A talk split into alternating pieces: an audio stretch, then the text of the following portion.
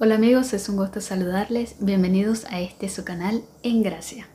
Hoy quiero compartir con ustedes las reflexiones del pasaje del Evangelio de este domingo. Este domingo, quinto domingo de Cuaresma, leemos el Evangelio según San Juan, capítulo 11, versículos del 1 al 45.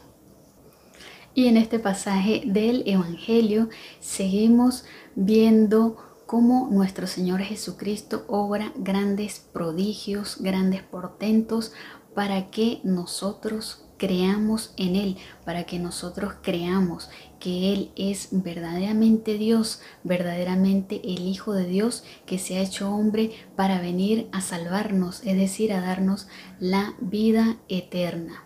Y en este caso leemos en este pasaje del Evangelio cómo Jesús se demora una vez que le dicen que Lázaro, su amigo, ha fallecido y se demora y dice que esa enfermedad de él no terminará en muerte, sino que terminará en vida, que terminará en resurrección. El Señor devuelve la vida a Lázaro, que ya estaba en la tumba y que ya llevaba cuatro días de enterrado, cuatro días de fallecido. El Señor nos muestra así que para Él nada es imposible y contrario a lo que todos estaban creyendo y esperando que Él podía haber curado a este amigo suyo, a Lázaro,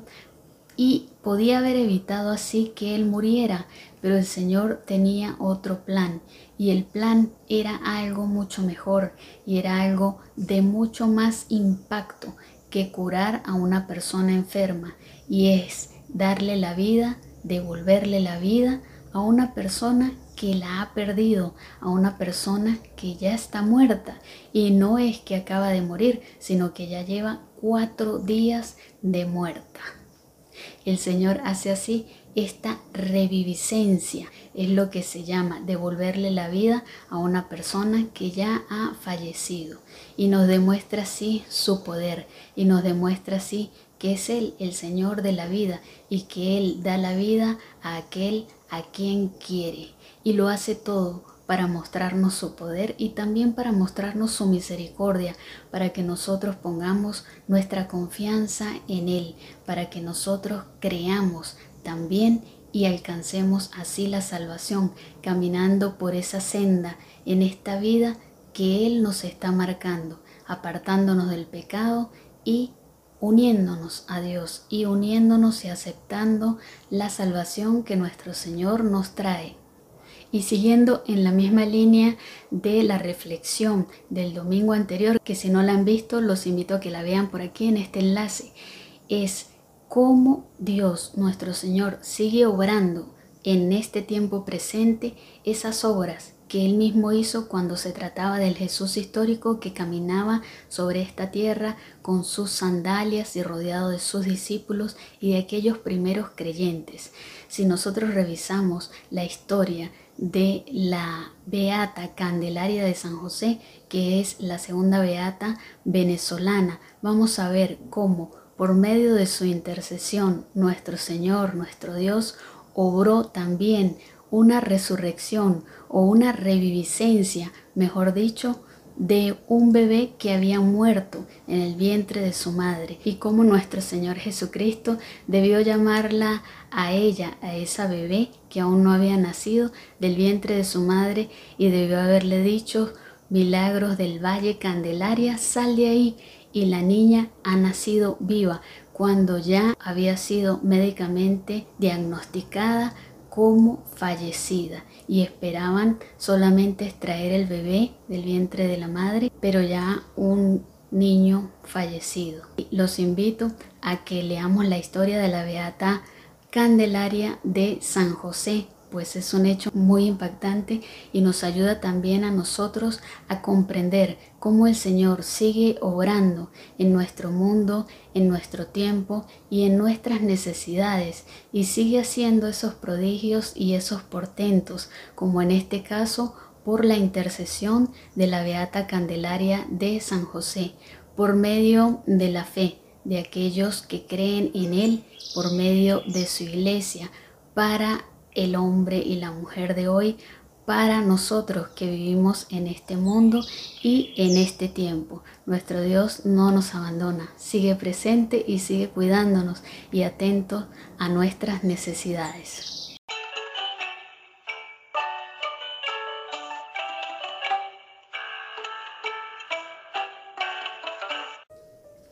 Hola amigos, bienvenidos a este su canal En Gracia. Hoy quiero compartir con ustedes las reflexiones del pasaje del Evangelio de este domingo. Este domingo, domingo de Ramos, con el cual comenzamos ya la Semana Santa, la Semana Mayor, leemos el Evangelio según San Mateo, desde el capítulo 26, versículo 14, hasta el capítulo 27, versículo 66. Y en este pasaje del Evangelio podemos ver cómo nuestro pecado, reflejado en el pecado de todas estas personas que son protagonistas de la pasión de nuestro Señor, llevan a nuestro Señor Jesucristo a la cruz, lo hacen sufrir y lo hace padecer. Vemos así la traición de Judas, que era uno de sus más cercanos apóstoles, uno de los doce. Vemos también la negación de Pedro. Vemos así la flaqueza y la debilidad humana ante la amenaza, ante el miedo. Vemos que también Pilato desoye el buen consejo de su esposa, que le está diciendo que Jesús es un hombre justo.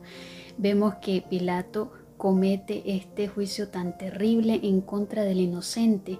y él apenas se lava las manos. Vemos también que eh, los sumos sacerdotes, el Sanedrín, entrega a Jesús por envidia, nos dice este pasaje del Evangelio. Y también vemos que todos sus discípulos huyen y lo dejan solo, pero también este pasaje del Evangelio nos debe hacer reflexionar en cuánto nos ama Dios que ha dado a su único Hijo, al Verbo, que se ha hecho hombre para venir y redimirnos, para pagar el precio del pecado desde Adán y Eva hasta el fin de los tiempos y de toda la humanidad. Es el precio del pecado, la muerte, es decir, la muerte eterna. Cristo vino a manifestar el amor que nos tiene el Padre, porque Él ofrece a su único Hijo como propiciación por nuestros pecados para que nosotros seamos rescatados de esa muerte eterna y podamos así alcanzar el cielo que nuestros primeros padres Adán y Eva perdieron por el pecado original, pero que nosotros hemos ido perdiendo, sumándole a través del tiempo y a través de la historia nuestro pecado personal, es decir, el pecado mío, el pecado tuyo y el pecado de cada una de las personas y de cada uno de los seres humanos a lo largo de la historia de la humanidad. Es así como todos los seres humanos somos culpables y hemos contribuido a la pasión de nuestro Señor. Y no solamente estos protagonistas que leemos en el pasaje del Evangelio, pues Cristo ha muerto para pagar el precio de los pecados de toda la humanidad a lo largo de toda la historia y hasta el fin de los tiempos. Entonces, nos ama Dios de tal manera que ha dado su único Hijo para rescatarnos, para salvarnos y para llevarnos a esa comunión. También este pasaje del Evangelio nos debe hacer reflexionar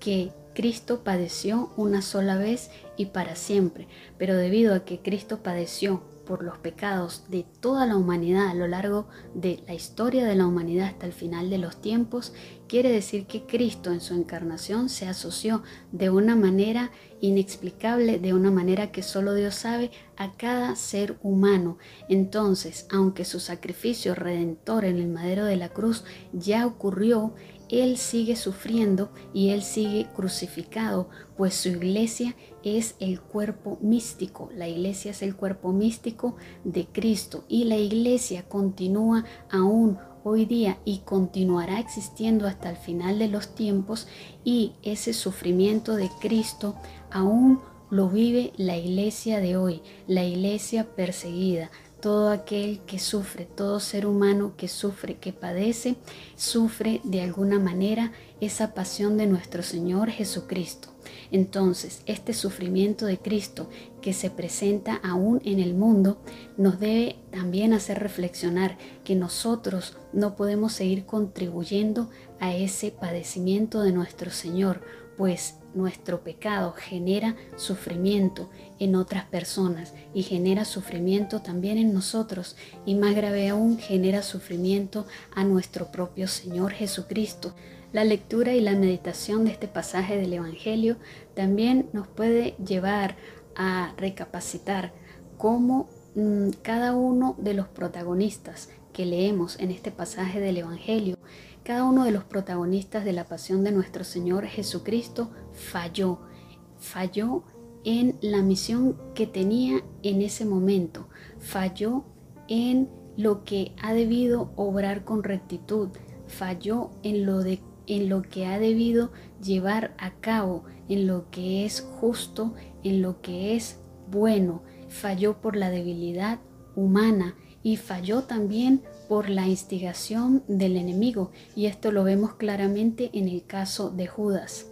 Entonces, esto nos debe llamar también a nosotros a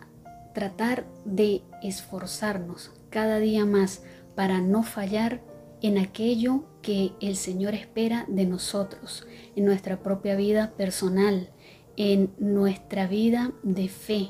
en nuestra comunión con nuestro Dios en nuestras actividades laborales, en nuestro papel en la sociedad, en nuestro trabajo. Si nosotros fallamos, estamos contribuyendo a la pasión de nuestro Señor. Estamos trayendo más sufrimiento al mundo cuando nuestro Dios nos ha elegido para consolar, para amar y para ser instrumentos suyos en favor de la humanidad. Y para mostrar también el rostro de Dios que es misericordia, amor, bondad y justicia.